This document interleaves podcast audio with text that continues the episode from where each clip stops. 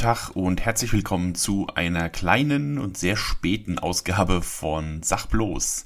Mit meinem kleinen Unterformat übers Knie gebrochen versuche ich ja eigentlich immer meine Gedanken über einen Film direkt nach Kinobesuch mal so spontan ins Mikrofon zu blubbern. Und das wollte ich eigentlich auch mit Avengers Endgame machen. Ich war vor zwei Tagen, also am ersten Tag, als der Film im Kino lief, war ich schon drin. Ähm, hab's allerdings aus Zeitgründen nicht mehr geschafft, das direkt aufzunehmen. Das war der eine Grund. Und der zweite Grund war, äh, dass meine Gedanken zum Film, als ich aus dem Kino kam, in etwa so lauteten. Äh, ähm, pff, oh. So. Also, ähm, ich war völlig erschlagen, als ich das Kino verließ und äh, musste mich tatsächlich erstmal ein bisschen sammeln, um die, die Eindrücke, die da drei Stunden lang auf mich eingeprasselt sind, so ein bisschen zu verarbeiten. Insofern ist es vielleicht ganz gut, dass es jetzt zwei Tage ins Land gegangen sind und ähm, dennoch ist es immer noch schwer, spoilerfrei über den Film zu sprechen, weil gerade bei diesem Film ist es unglaublich wichtig, dass man nicht gespoilert wird. Ähm, deswegen äh, das Hashtag Don't Spoil the Endgame ist ja gerade im Social Media Bereich überall zu lesen und da würde ich, äh, würde ich auch sehr, sehr darum bitten, dass ihr euch daran haltet. Wenn ihr den Film schon gesehen habt, dann seid so nett und äh, schreibt keine Spoiler ins Internet. Das, ähm, bei diesem Film ist es wirklich wichtig, dass man unvoreingenommen da reingeht.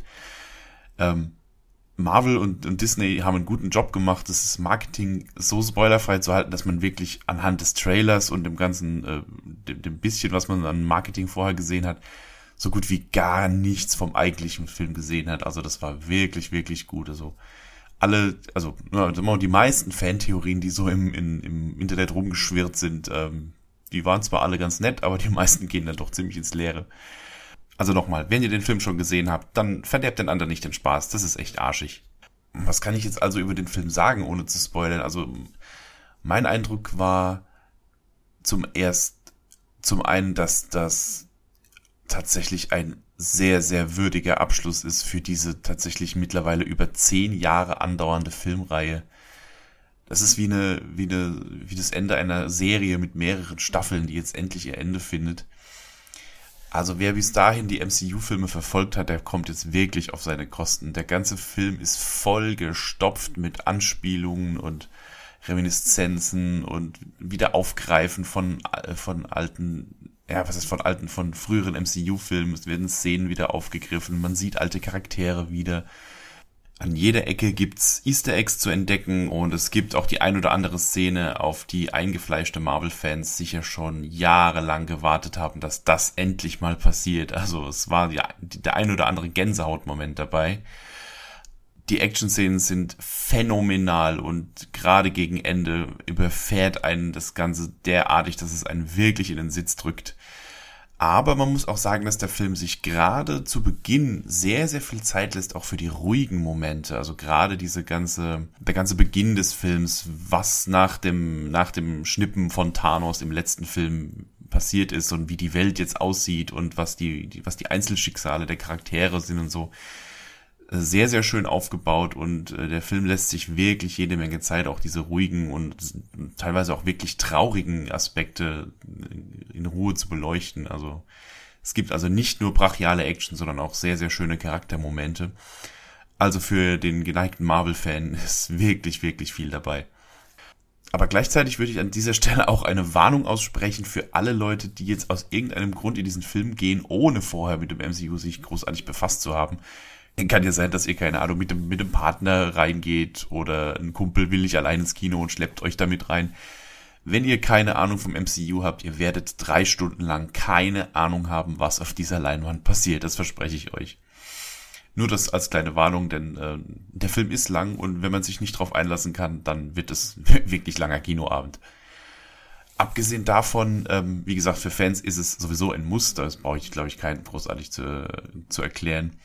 Es gibt so ein paar Dinge, die ich jetzt vielleicht nicht ganz so rund fand. Ich kann, ich kann jetzt nicht im Detail drauf eingehen. Ähm, nur so viel, den einen oder anderen äh, der Marvel-Helden, die man schon kennt, äh, wird man in diesem Film in etwas ungewohnter, in ungewohnter Form zu Gesicht kriegen. Der eine oder andere weiß vielleicht schon, worauf ich anspiele. Das war bei einer Figur, ich sage jetzt nicht, welche gemeint ist, ähm, von der schon angedeutet wurde, dass sie sich verändern wird in diesem Film hätte ich gerne ein bisschen mehr Erklärung gehabt, wie es dazu kommt. Das kam so ein bisschen zu kurz. Und bei einer anderen Figur, die etwas verändert daherkommt, das war ein ziemlich guter Gag am Anfang, allerdings über den Film verteilt wurde es dann langsam so ein bisschen viel. Aber ähm, naja, näher drauf einzugehen, würde tatsächlich auch schon wieder einen, einen großen Spoiler bedeuten. Aber das ist jetzt wirklich gemeckert auf hohem Niveau. Es, ich habe nach wie vor so ein kleines Problem mit Captain Marvel, die ja jetzt auch mit zum großen erweiterten Avengers-Cast gehört. Ähm, was ich von ihr halte, habe ich ja in meiner letzten übers Knie gebrochen Folge schon erzählt. Ich finde die Frau einfach ein bisschen zu overpowered für das ganze Heldenensemble.